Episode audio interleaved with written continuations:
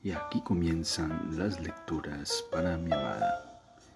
Bienvenida a este espacio donde haremos una lectura de la escritora brasileña Clarice Lispector.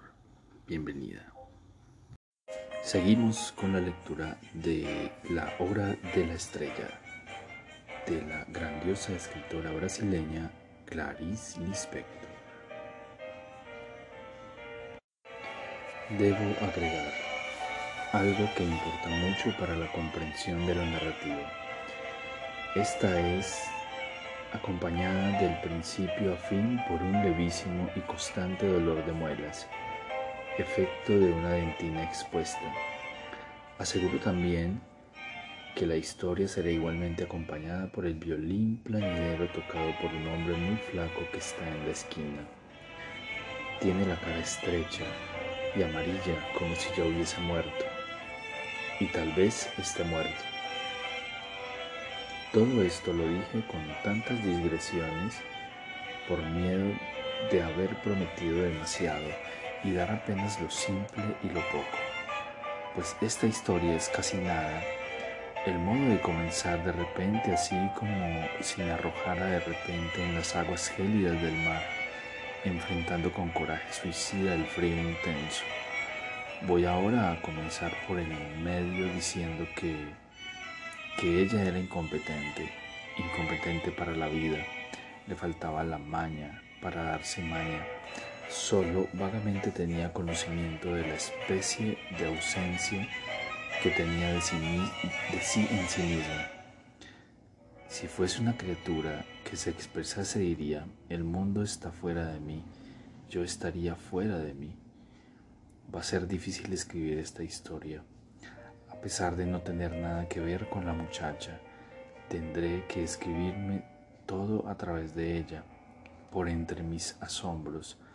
Los hechos son sonoros, pero entre los hechos hay un susurro es el susurro lo que me impresiona. Le faltaba la maña para darse maña, tanto que explosión. No hubo, no argumentó nada a su favor cuando el jefe de la firma de representantes de Roldanas le avisó con brutalidad, brutalidad que ella parecía provocar con su cara de tonta en un rostro que pedía un cachetazo. Con brutalidad le dijo que solo Gloria, su colega, mantendría el empleo, porque en lo que se refiere a ella se equivocaba mucho en la dactilografía, además de ensuciar invariablemente el papel. Esto fue lo que dijo. En cuanto a la muchacha, entendió que por supuesto debía responder alguna cosa y habló entonces ceremoniosa a su jefe, al que amaba secretamente. Discúlpeme la molestia. El señor Raimundo Silveira, que está a la altura, ya le había dado la espalda, se volvió un poco sorprendido con la inesperada delicadeza y algo en la cara casi sonriente de la dactilógrafa le hizo decir con menos grosería en la voz, aunque a su pesar. Bien, la despedida puede no ser ahora y capaz que se demora un poco. Después de recibir el aviso de despido, se fue al baño para estar sola, porque se encontraba aturdida.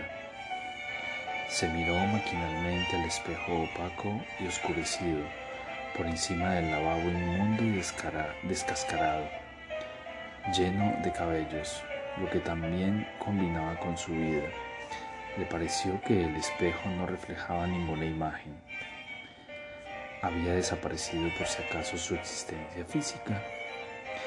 Enseguida pasó esa ilusión y observó la cara toda deformada por ese espejo ordinario, la nariz vuelta enorme como la de un pachazo con nariz de cartón. Se miró y pensó al pasar, tan joven y ya oxidada. Están los que tienen y están los que no tienen. Es muy simple la muchacha no tenía. que no tenía? Apenas eso mismo, no tenía. Si se entiende, bien. Si no, también está bien. Pero ¿por qué me ocupo de esta muchacha cuando lo que más deseo es trigo puramente maduro y oro del estío?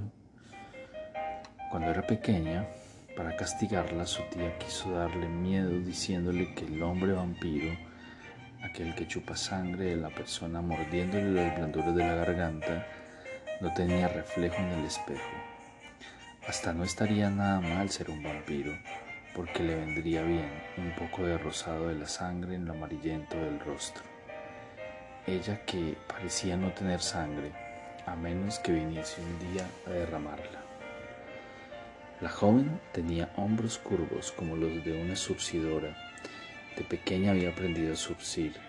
Ella se hubiese realizado mucho más si se hubiera ido, si se hubiera dado la delicada labor de restaurar hilos quién sabe si de seda o de lujo, satín bien brillante, beso de almas, surcidorcita mosquito, cargar en las espaldas de hormiga un grano de azúcar. Ella era levemente como una idiota, solo que no lo era. No sabía que era infeliz porque tenía fe. ¿En qué? En ustedes aunque no es necesario creer en alguien o en alguna cosa. Con creer es suficiente. Esto le daba a veces un estado de gracia. Nunca había perdido la fe. Ella me incomoda tanto que me quedé vacío.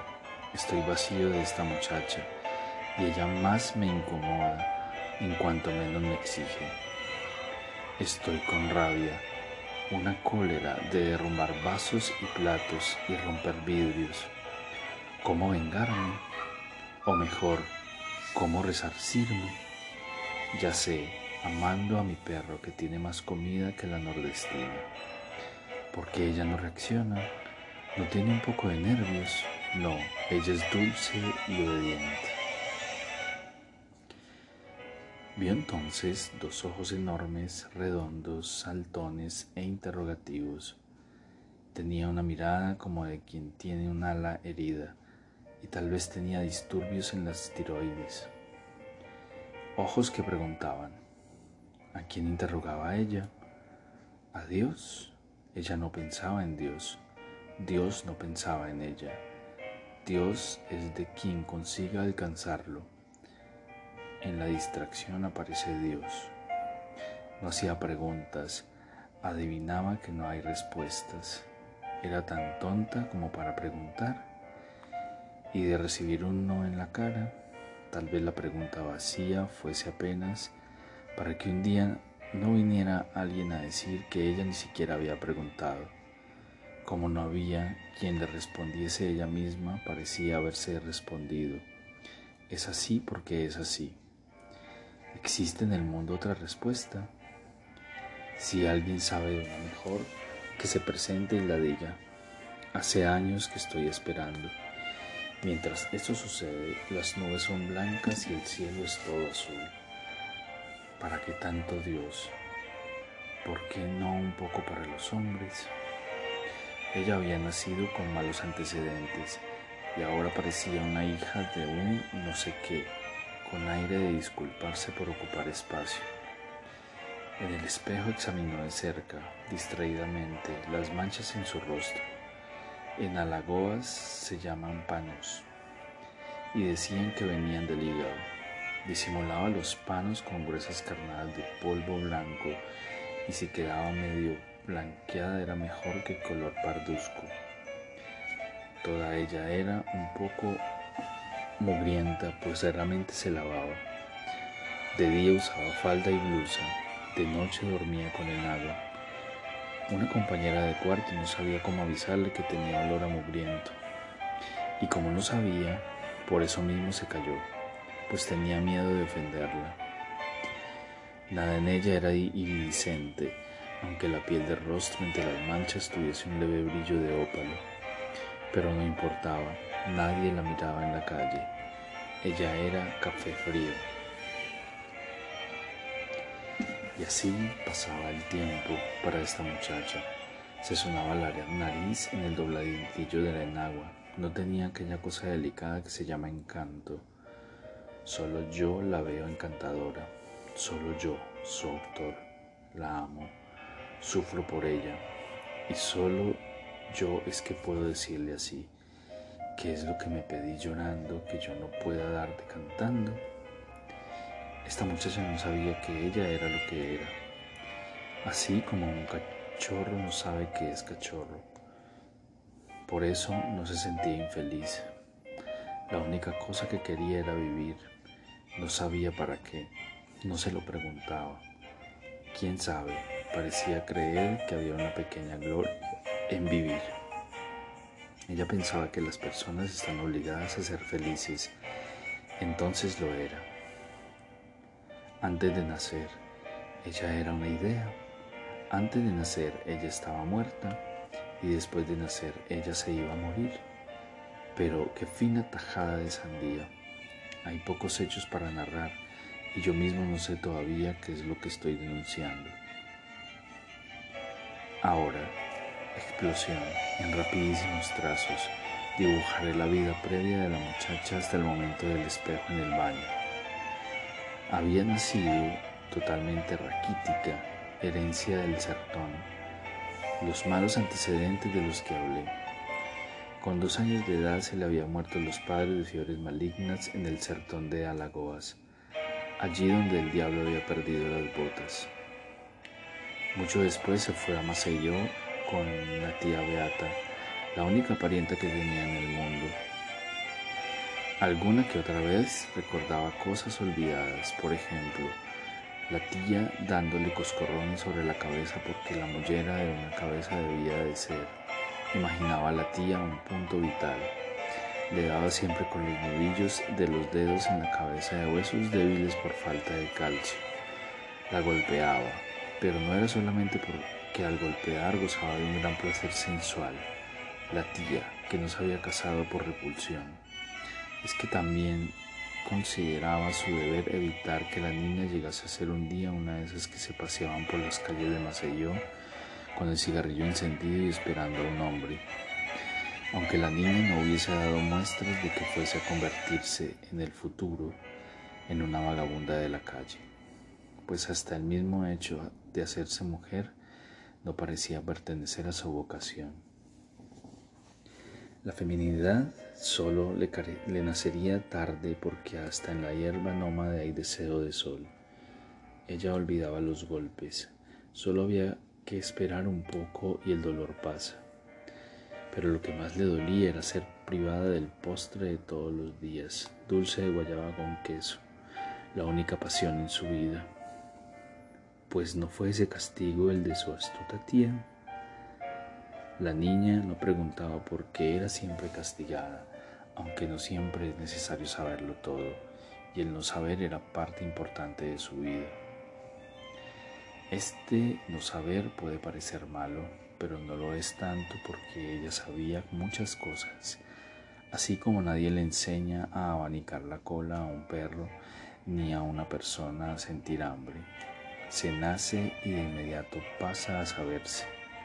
Así como nadie le enseñaría un día a morir, seguramente un día moriría como si antes hubiese estudiado de memoria la representación del papel de una estrella. Pues en la hora de la muerte, las personas se vuelven brillantes estrellas de cine. Es el instante de gloria de cada uno y es cuando en el canto coral se oyen agudos y vilantes. Cuando era pequeña había tenido el deseo intenso de criar un animal, pero la tía creía que tener un animal era una boca más para alimentar. Entonces ella inventó que solo le correspondía criar pulgas, ya que no merecía el amor de un perro. Del contacto con la tía se había quedado cabizbaja, pero lo beato de su tía no se le había contagiado Muerta la tía, ella nunca más fue a una iglesia porque no sentía nada y las divinidades le eran extrañas. Así es la vida. Se aprieta un botón y la vida se enciende. Solo que ella no sabía cuál era el botón que había que apretar, ni se daba cuenta de que vivía en una sociedad técnica, donde ella era un tornillo del que se podía prescindir.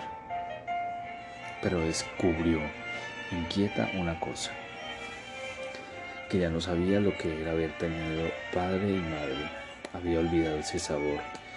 y si lo pensaba mejor parecía ser que ella había brotado de la tierra del sertón en un hongo rápidamente cubierto de moho. Ella hablaba, sí, pero era extremadamente callada. A veces consigo extraer una palabra de ella aunque ella se me escapa entre los dedos. Pesar de la muerte de la tía, tenía la certeza de que con ella iba a ser diferente, porque ella nunca se moriría. Mi pasión es ser el otro, en este caso la otra. Me estremezco, tan enclenque como ella. Lo definible me está cansando un poco. Prefiero la verdad que hay en el presagio. Cuando me liberé de esta historia, volveré al dominio más irresponsable de no tener más que leves presagios. Yo le inventé a esa muchacha. Ella forzó dentro de mí su existencia. Ella no era ni de lejos una débil mental. Estaba sin rumbo y era creyente como una idiota. Por lo menos no mendigaba comida, porque hay toda una subclase de gente más perdida y hambrienta. Solo yo la amo. Después, no se sabe por qué, habían venido para Río, el increíble Río de Janeiro.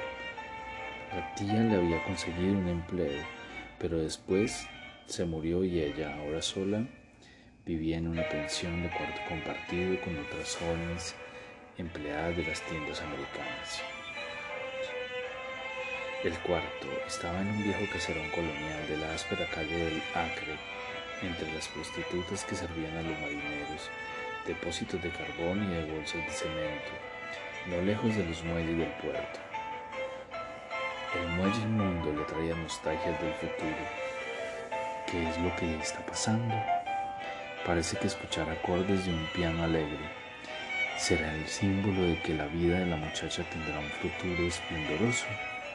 Estoy contento con esa posibilidad y haré todo lo posible para que ésta se haga realidad.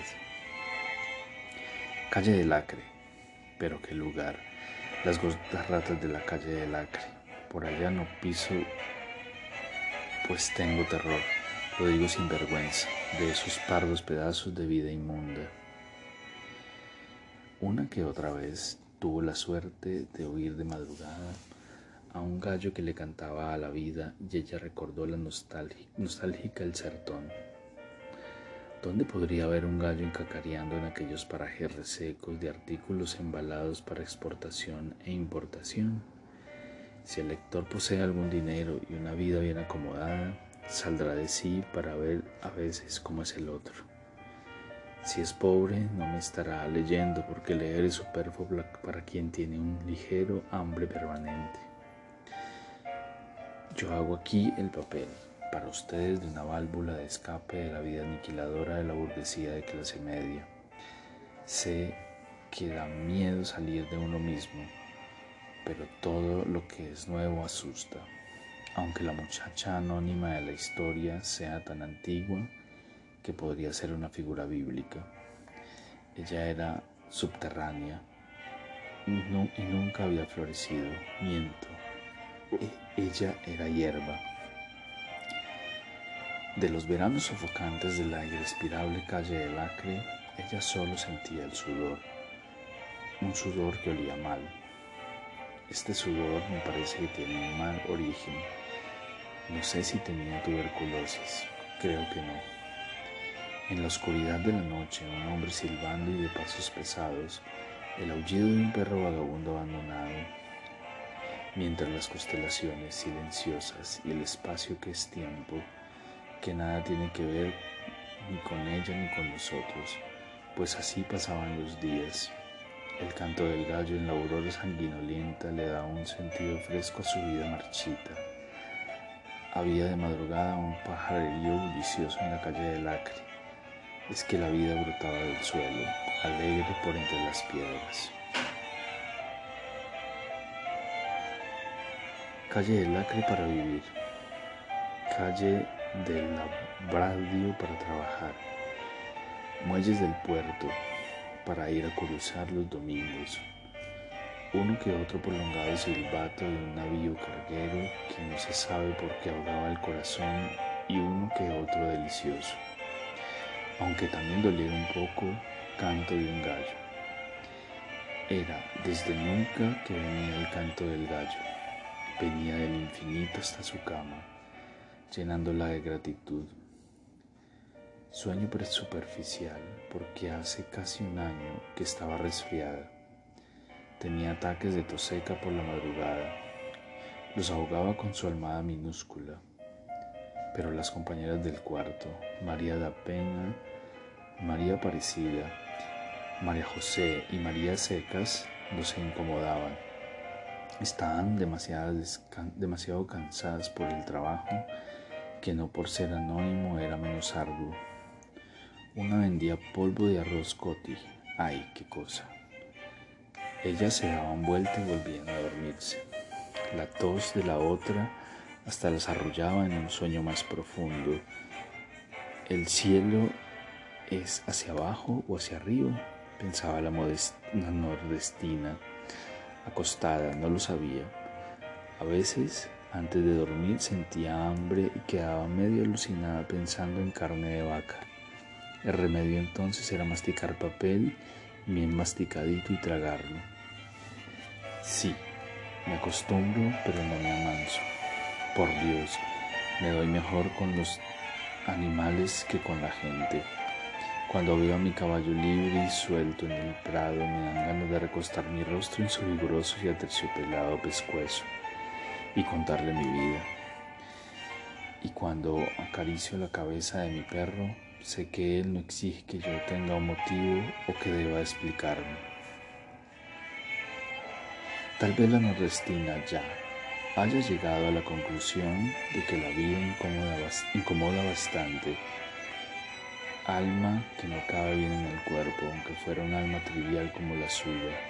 Imaginaba toda supersticiosa que por si acaso llegase alguna vez a sentir un gusto muy fuerte de vivir, se rompería súbitamente el hechizo que la hacía princesa y se transformaría en un bicho trastero, en un bicho rastrero, porque por mala que fuese su situación, ella no quería ser privada de sí, quería ser ella misma.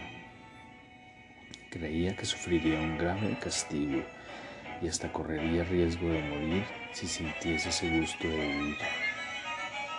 Entonces se defendía de la muerte por intermedio de un vivir de menos, gastando poco de su vida para que ésta no se acabara. Esta economía le daba alguna seguridad, pues quien cae del suelo no pasa. ¿Tendría ella la sensación de que vivía para nada? No lo puedo saber, pero creo que no. Solo una vez se hizo una pregunta trágica. ¿quién soy yo? Se asustó tanto que dejó totalmente de pensar. Pero yo, que no llego a ser ella, siento que vivo para nada. Soy un gratuito y pago las cuentas de la luz, gas y teléfono. En cuanto a ella, cuando recibía el salario, a veces se compraba una rosa. Todo está sucediendo en este año que está pasando y solo acabaré con esta difícil historia cuando quede exhausto de la lucha. No soy un desertor. Aquí terminan las lecturas para mi amada. Espero este episodio haya sido de tu agrado. Te amo, te amo con todo mi ser y todo mi corazón.